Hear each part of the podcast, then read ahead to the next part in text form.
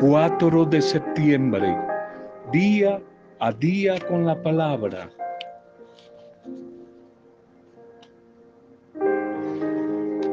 Lo que importa no es cuánta inteligencia se tiene, sino más bien cómo se emplea esa inteligencia.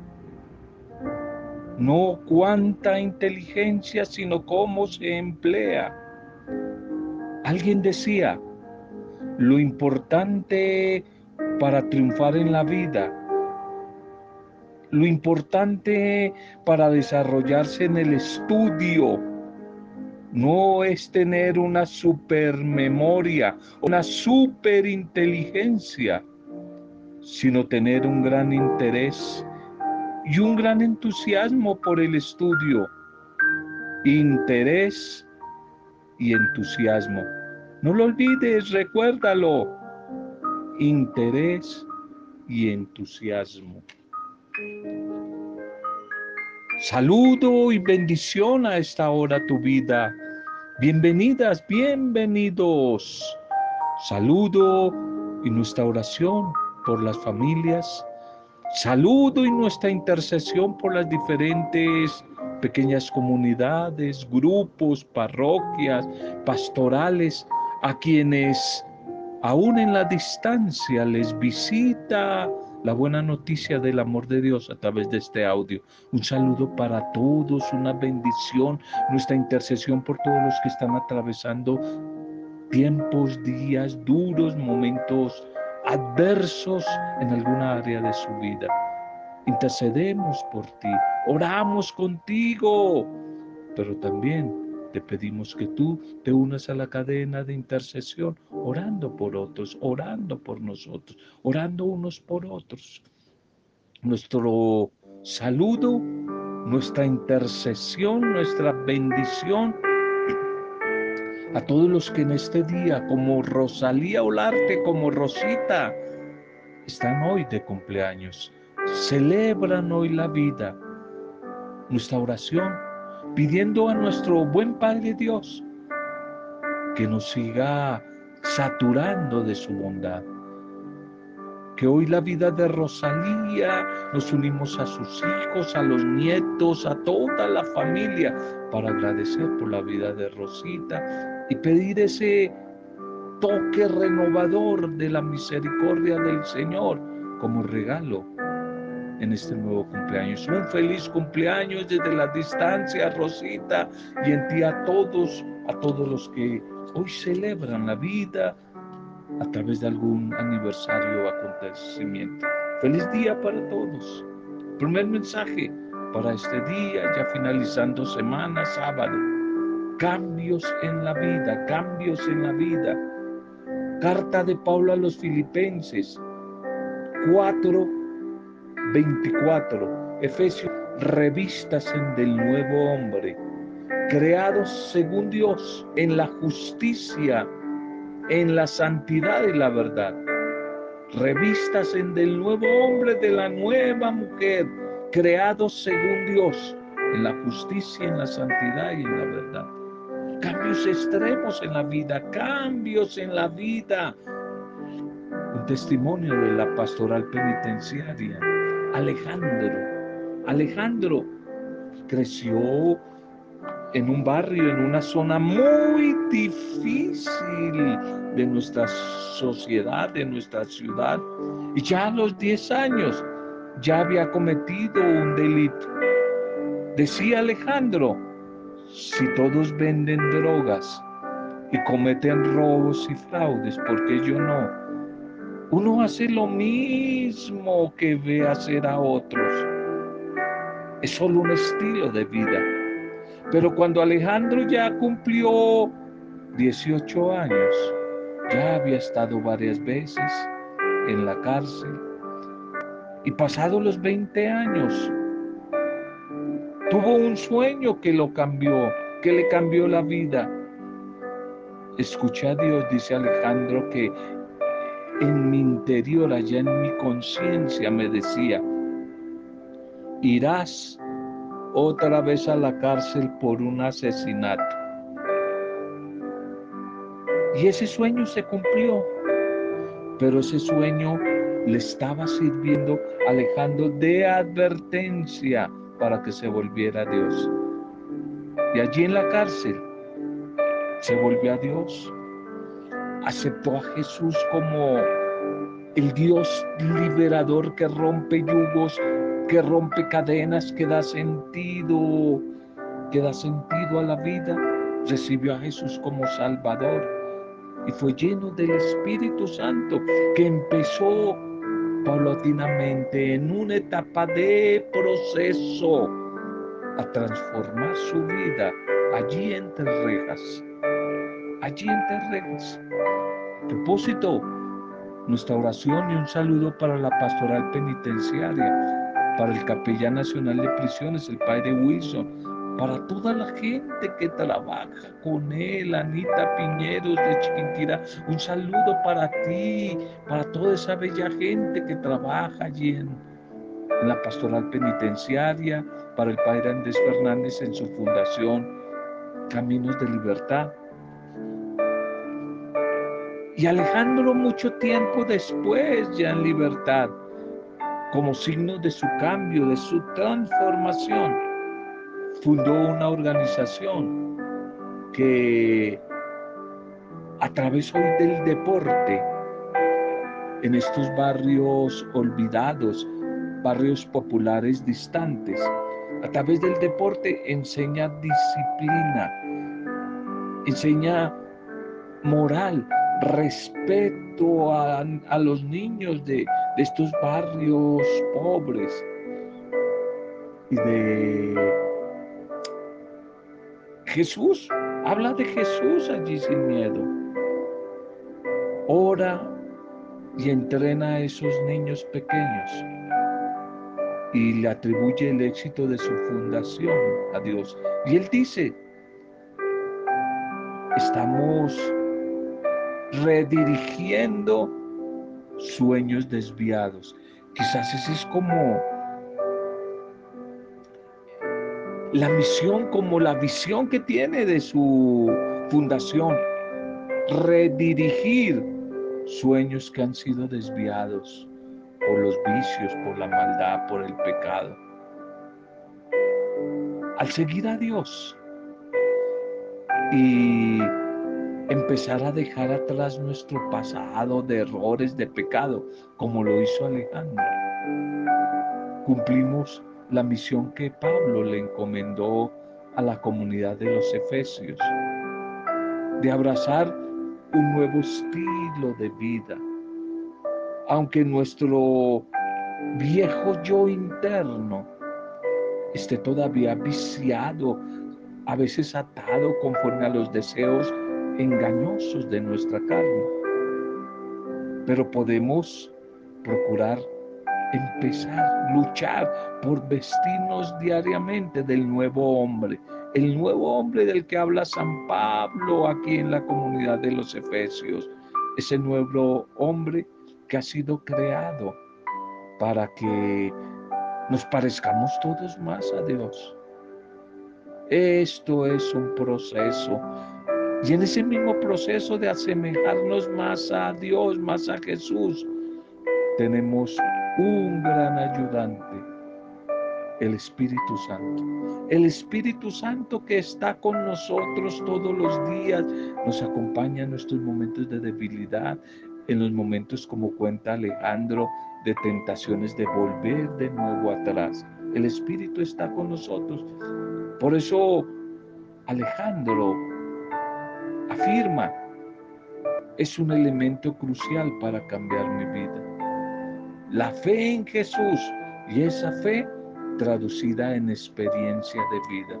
No simplemente como un loro, un perico viejo, repetir, aprender, memorizar textos bíblicos de memoria y repetir, sino como dice Alejandro que entendió muy bien el sentido del querigma, experiencia de esa fe, vivencia de esa fe que va produciendo poco a poco la renovación, la transformación en la manera de pensar. sanando las emociones, los vacíos, liberando tantas eh, esclavitudes, ataduras que tenemos por dentro. Y día a día ser hombres y mujeres nuevas. Solamente esa experiencia de la fe, dice él, elemento crucial que me ha ayudado a cambiar mi vida. Te pregunto, ¿ha sido también la experiencia de fe la que está ayudando a tu vida a un cambio, a un cambio extremo, a una renovación, a una transformación. Pidámosle al buen Dios, al Dios que ha ayudado a tantas personas, que hoy nos ayude a ti y a mí a dejar esa mujer y ese hombre esclavo, atado por el mal, atrás, atrás y parecernos a partir de hoy muchísimo más a Jesús. Muchísimo más. Revistas en de la nueva mujer, del nuevo hombre creado según Dios, en la justicia, en la santidad y en la verdad. Preguntémonos, ¿qué momentos claves de tu vida te impulsan o te impulsaron a cambiar? ¿En qué momento clave de tu vida eso es la acción del Espíritu.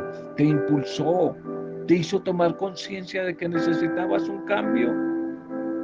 Y pregúntate, ¿qué cambio duradero produjeron en tu vida? ¿Qué cambio duradero que haya permanecido? Porque algunos cambiaron, pero temporalmente y después volvieron a caer y de ahí no volvieron a intentarlo. Nuestra liturgia para para este día. Ya finalizando, finalizando semana, el sábado, titulemos así el mensaje. El Hijo del Hombre es Señor del sábado, es decir, Jesús. Jesús es el Señor, es el Señor del sábado. Y la primera lectura para hoy es del libro de los Colosenses. Colosenses capítulo 1, 21, 23. Colosenses 1, 21, 23. Permanezcas estables en la fe e inamovibles en la esperanza, en la esperanza del Evangelio.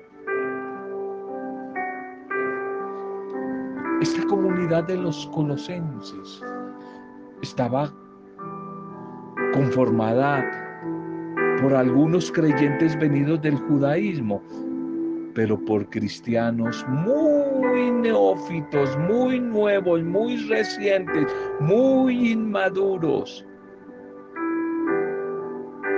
que recordaban a veces con nostalgia su vida anterior, que no era muy hermosa. La expresión es fuerte, violenta aquí. Antes eran, dice Pablo, enemigos de Dios. Y eso ellos lo recordaban. Enemigos de Dios con pensamientos de siempre buscar hacer el mal en los demás. Y para experimentar todo el beneficio que supone la salvación, esta comunidad y también nosotros hoy es preciso que tomemos conciencia del peligro mortal del que estamos al acecho. Si no nos atrevemos acercarnos y a vivir diariamente la experiencia de la salvación, de la liberación en Jesús. Esa terrible situación de naufragio se resume en estas dos palabras. Antes eran extraños a Dios, enemigos de Dios. Para el hombre creado para vivir en Dios, el hecho de estar alejado, distante, sin Dios, es la peor desgracia que pueda tener. No basta con empezar el camino, a la final no es fácil. Muchos lo han iniciado. No basta con iniciar el camino. Es necesario perseverar. Es necesario continuar. También nosotros hoy creemos en Jesús y nos sentimos reconciliados con Dios en Él. Pero necesitamos ser fieles y continuar el camino que a veces no es fácil.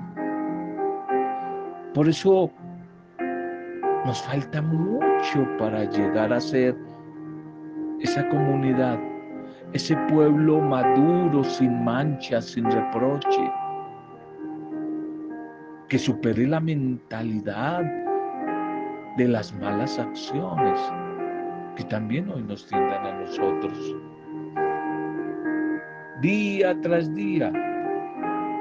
Estamos empeñados en el compromiso de renovarnos, en el compromiso de permanecer firmes y fieles en la fe, en la esperanza, de actuar en la vida en coherencia con lo que decimos creer, de luchar por intentar llevar a la práctica la buena noticia, es decir, el Evangelio que se nos ha sido anunciado en Jesús y que la iglesia a través de misioneros, en este caso como Pablo y, otros muchos que nos han compartido el mensaje a cada uno de nosotros. No sé quién te compartió a ti el, Evangelio al comienzo, algunos eh, jerarcas de la iglesia, religiosos, religiosas, en mi caso laicos, laicos, mujeres, mujeres. Es necesario que perseveremos en el camino. Eh, perseveremos en ese mensaje que un día se nos compartió ese mensaje que un día fue anunciado a nuestra vida y que poco a poco nos fue llevando al camino de la fe. Ayer Pablo en esta misma comunidad anunciaba como un cántico, un himno cristológico. Ahora Pablo quiere como a través de ese mismo himno, sacar algunas consecuencias para la comunidad. Antes de tener fe en Cristo, ellos, yo no sé si tú y yo hoy, eran alienados de Dios, enemigos de Dios.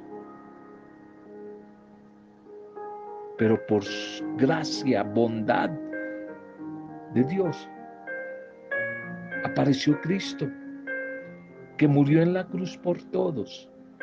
Y a través de su muerte, dice Pablo a esta comunidad, todos, todos han sido reconciliados con Dios.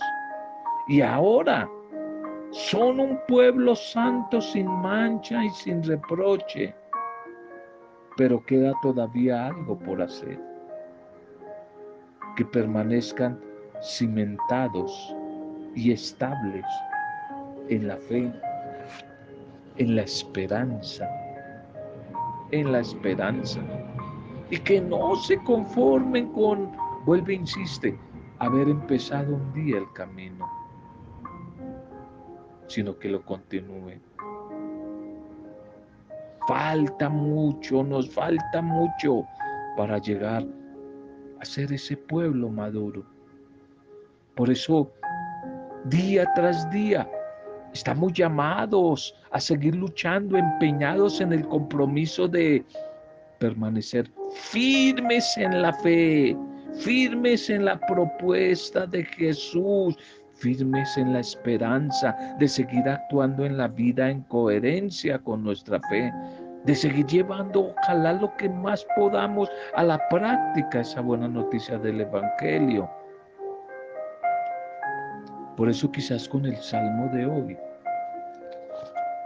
el salmo de hoy que es el salmo 53, donde la comunidad orante clama ayuda al Señor, clama auxilio al Señor y donde le pide que venga a ayudar, que venga a salvar por su nombre, con su poder a su pueblo, que escuche la súplica de su pueblo, y va a declarar, Dios es nuestro auxilio, el Señor sostiene nuestra vida.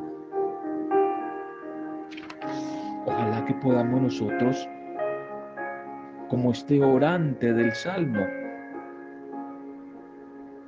poner toda nuestra confianza en Dios, que es en quien recibimos la fuerza, el ánimo para seguir luchando en estos tiempos que no son nada fáciles, en busca de madurar nuestra fe, en busca, búsqueda de crecimiento humano, emocional, mental, en todas las áreas de nuestra vida necesitamos seguirnos desarrollando, necesitamos seguir creciendo, no solamente en el, en el área espiritual.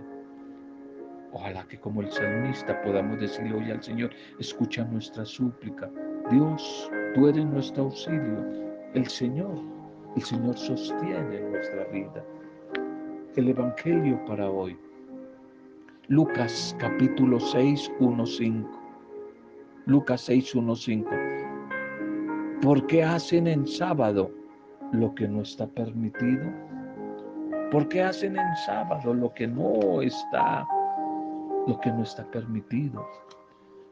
Esta vez el choque, la discusión de Jesús con los fariseos es sobre el sábado, el Shabbat.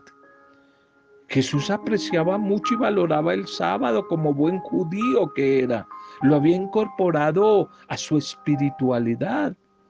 Por ejemplo, Iba cada semana a la sinagoga, allí a orar, a escuchar la palabra del Señor con los demás.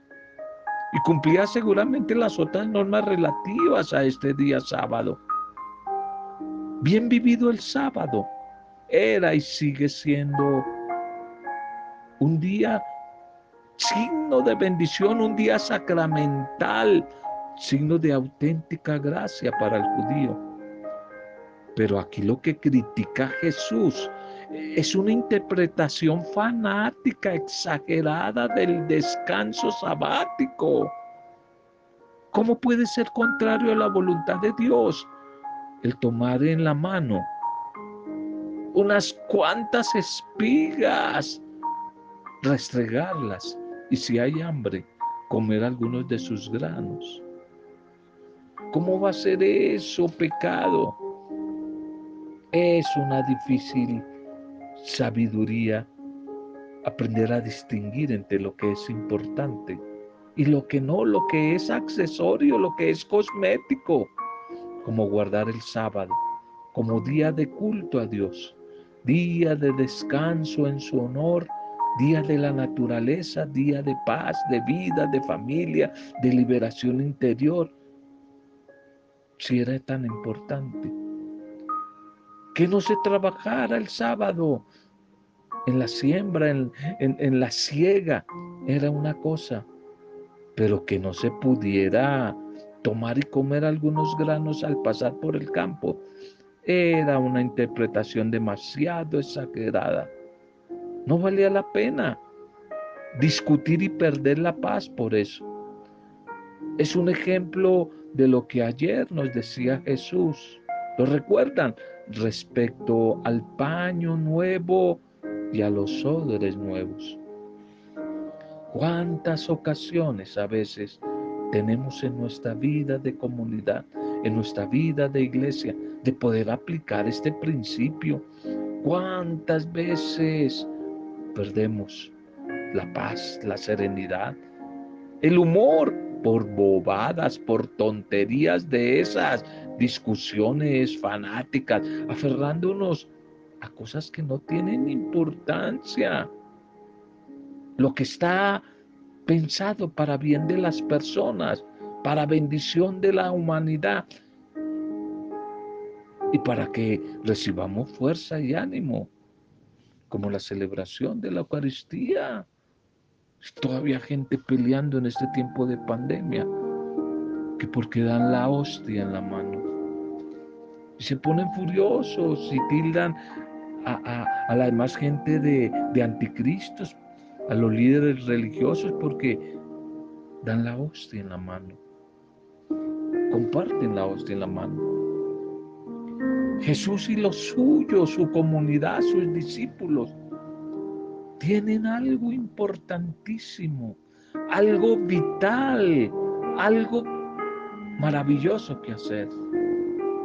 Y es anunciar el reino de Dios, llevar la buena noticia a los pobres, consolar a los que sufren, llevar la liberación, la salvación a todos, especialmente a los oprimidos. Y por eso, en ese intento, en ese empeño, hombre, le sorprende el sábado, sin haber podido reservar para sí mismos ni siquiera un rato el tiempo indispensable para hacerse, proveerse de algo para comer, de algo para beber. El hambre puede con ellos. Y al atravesar unos sembrados, comienzan a, desgranar algunas espigas y se las comen. Salidos ellos de la nada, y entonces aparecen los fanáticos religiosos y se les vienen con todo, se les echan encima. Esto es pecado, han hecho lo que no está permitido. Han preferido sus estómagos a la sagrada observancia. Es que el verdadero amor repara más en el hambre que en la ley, el hambre, la que siente mucha gente en este tiempo de pandemia. El hambre, el problema de estómagos y otros peleando por dogmas, por textos mal interpretados de la Biblia, cuando niños y ancianos desnutridos. Y el Señor sigue diciendo, denles ustedes de comer. El Hijo del Hombre, es decir, Jesús el Señor, es Señor del lunes, del martes, del sábado, es Señor de la vida. Y viene a decirnos que nadie puede arrogarse el monopolio de la interpretación de la voluntad de Dios, que por encima de cualquier norma, doctrina, dogma, ley, está el amor al hermano, especialmente el que está sufriendo. No sigas perdiendo la paz. ¿Cuántas veces perdemos la paz, la serenidad? Por tantas tonterías peleando en nuestra casa, por, por dogmas, por bobadas. cosas que no tienen importancia. Lo que está pensado para bendición, para bien de las personas, a veces lo podemos llegar a convertir en nuestro fanatismo religioso, en nuestras intransigencias, en leyes, en normas que esclavizan, que atan, que quitan la alegría del espíritu, la vida del espíritu. El domingo para nosotros los cristianos. Es un día que tiene que ser todo Él, todo Jesús, sus 24 horas, un día de alegría, de paz, de diversión, de victoria, de compartir, de disfrutar la vida, de disfrutar la vida, experimentando el amor que nos hace libres. Con la Eucaristía, ese encuentro comunitario de la cena del Señor, el Espíritu de Dios nos libera y nos llena de gozo. Pero, pero, sigue apareciendo en algunas personas ese legalismo, fanatismo exagerado que mata, que hace daño, que mata especialmente el espíritu cristiano. Por encima de todo, debe quedar la misericordia la misericordia por encima de todo. Jesús es Señor del sábado, que trae una propuesta liberadora, no dictatorial, al contrario, trae una propuesta de amor revolucionario para transformar la vida de la persona, especialmente de los perdidos. Pidámosle al Señor que hoy nos ayuda a liberarnos de esas alienaciones, de nuestros perjuicios personales, de a veces de tanto fanatismo y mala interpretación de la ley, de la palabra. de tantos complejos de autosuficiencia. Pidámosle al Señor que nos indique el camino que hemos de seguir para vivirle, vivirle plenamente en nuestra vida. Gracias Señor por esta bendita semana que hoy termina, por toda tu bendición y bendiciones a lo largo de esta semana, Señor. Hoy quisiéramos, quisiéramos decirte que queremos vivir la palabra que nos hace libres, Señor. Inúndanos de tu espíritu de misericordia y mueve en esa misericordia nuestra vida, Señor. Concédenos un corazón humilde, noble, que no se limite a la norma, sino que siempre la única medida sea el amor, el amor bondadoso y compasivo. Danos un corazón abierto al amor que manifieste tu misericordia ante nuestros hermanos, especialmente los más necesitados, Señor, los más, los más necesitados. Por tu fidelidad y tu bondad, Dios Padre Todopoderoso y Eterno, concédenos hoy la gracia de imitarte a ti, de parecernos a ti. Bendice a todos nuestros hermanos sufrientes y necesitados enfermos, hambrientos, desempleados, migrantes, cautivos, oprimidos. Bendice nuestras familias, nuestras comunidades, grupos, nuestra iglesia, a los más sufrientes. El Rosalía Olarte bendice hoy a todos los que están hoy de cumpleaños o han cumplido años a lo largo de esta bendita semana que hoy termina y por la cual te damos gracias. Hemos compartido el mensaje de hoy para gloria y alabanza tuya, Padre Dios, gloria, alabanza y adoración tuya, Jesucristo, y gloria y alabanza desde tu intercesión, Espíritu Santo de Dios, en compañía de María, nuestra buena Madre. Amén. Roberto Zamudio, de día a día con la palabra.